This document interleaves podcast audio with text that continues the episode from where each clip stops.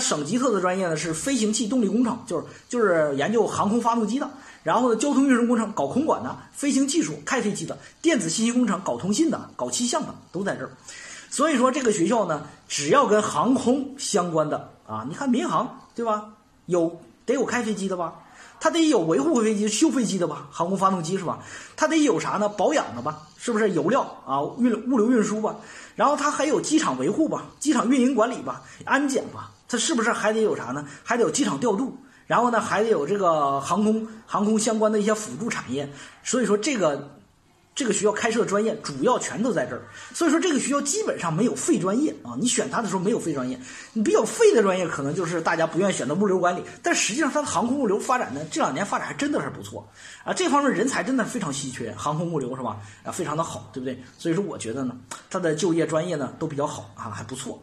这个还这个学校的就业。呃，主要面向于民航总局下属的民航公司和机场啊，有民航公司，海航啊、南航啊、呃首航啊等等等等这些，是不是？包括小的一些公司，河北航空等等这些，是吧？然后机场是吧？新郑机场啊，大型机场啊，都得去招人啊，招人都去哪儿招？你比如说，呃，牛逼一点的，你说大型机场招人，可能去北航，对吧？北京航空航天大学，对吧？南航，南京航空航天大学。招不到了怎么办呢？就往中国民航大学和中飞院去招啊。所以说一般来说呢，北航、南航的学生不屑于去机场，他可能更加进科研院所啊，到大学呀，到这个西飞、成飞啊这种大飞大飞机制造企业呀，他可能看不上这个啥民航。所以说呢，民航大部分来招呢，基本上机场啊都到这两个学校来招。中国民航大学天津那个，第二的就是到中飞院啊，就到这俩学校来招。所以说还是不错的，对不对？呃，然后呢，还有一部分呢是啥呢？有一部分同学被推荐到啥呢？类似于像欧洲联合航空局啊，民航机构，波音公司、空客，然后呢，欧洲航空防务和航天集团啊，包括呢耐克、斯耐克马啊、GE 啊，国家航空发动机航国公司等等这些去推荐就业。这些基本呢，主要是在研究生层次水平，就推荐到这里就业。所以说这是几个就业方向，你会发现这企业都挺牛掰啊，听起来就很高大上。呃，这个学校为什么就业这么好呢？它其实有两个原因哈。第一个原因就是啥呢？它直属，它就是中国民航总局直属的唯二学校的呃这个学校。所以说这个学校呢，基本上是啥？你会发现呢，呃，招招招生啊，招招。这个工作的招聘啊，基本上都是啥呢？基本上都是航空公司啊等等这些，直接就到直属的学校里面一招，招完了啊。为啥？符合这些学校、这些航空公司和机场的培养标准和需求。因为啥？它至少它省了很多的培养成本，对吧？啊。你想来这里的话，至少比南昌航空大学要好多，对不对？为啥？因为南昌航空大学很多它是综合性大学，它培养的标准呢，服务标准并不符合这些机场和这个航空公司需求，所以说导致啥呢？它导致他这些学生要进了这个学校之后呢，这个这个航空公司之后呢，航空公司还要出大量的啥培养人力和培养成本，与其这样，还不如直接按口径来招，就是中飞院直接按口径培养。这样的话，所以说呢，这是一个很好的一个机会啊。第二一点的话就是啥呢？这个学校呢，好的一个就业主要来源于啥呢？它的校友，这个学校校友特别强那。这个学校目前来讲毕业的，为啥说叫做中国民航管理干部的黄埔军校呢？就是他毕业生当中出任国家民航总局局长的、副局长的、航空集团总经理的、股份公司董事长的、地区管理局局长的业界精英啊，也有长期耕耘一线的技术骨干。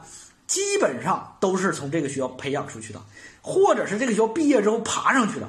你想想，这些人对母校有情节没有？那就绝对有情节，对不对？一定是要让他啥，让他下属的这些下属来来就来中分院一招，招完了就结束了。甚至来说呢，直接打个电话，全班推就结束了。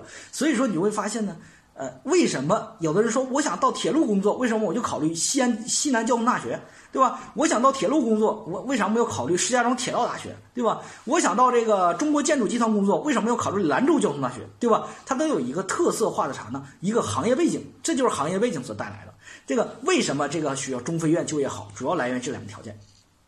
再有一点呢，这个学校呢不光有啥呢，培养开飞机的，还有啥呢？有一些其他的专业，修飞机的呀，油料保障的呢，还有啥呢？这个这个消防啊，就是航空消防。你上次看中国机长了，是不是？一出事儿了，什么医院的、消防的、那个这个警察的，全都来了。其实都是人家一个民航系统的自己的人，所以说这些人才都需要这样的一个这样一个一个保障哈。还有一点呢，还有空就是空管的指挥，有包括气象导航等等这些。为什么南京信息工程大学在在这个民航系统有很好的就业呢？就是因为它对气象导航这块要求很高的，同时还需要安保、物流、发动机等等。总体上来说呢，没有非专业。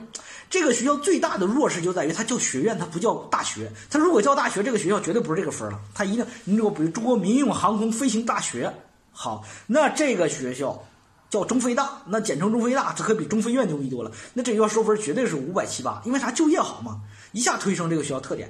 但这个学校目前就是因为它叫学院，它不叫大学，所以给很多同学留了一个机会，就是说大家呢在这两年呢，如果你真的奔着就业去的。哎，我告诉大家，其实你现在就是奔着考研去的，最后呢，有百分之七十同学最后其实还是被逼迫的要就业。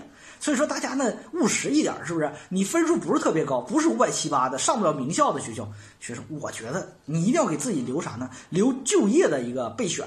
那这个学校呢，最差最差就业也都是很好的就业，是不是？所以说这个学校是值得就业同学去选择的。那目前来讲，这个学校呢，这个特点啊基本上就是特点，为大家去介绍了一个大概啊。然后呢，目前来讲，这个学校就业环境呢，从他的校友反馈来说呢，基本上每年都会有航空公司和航空空乘学院呢去招人。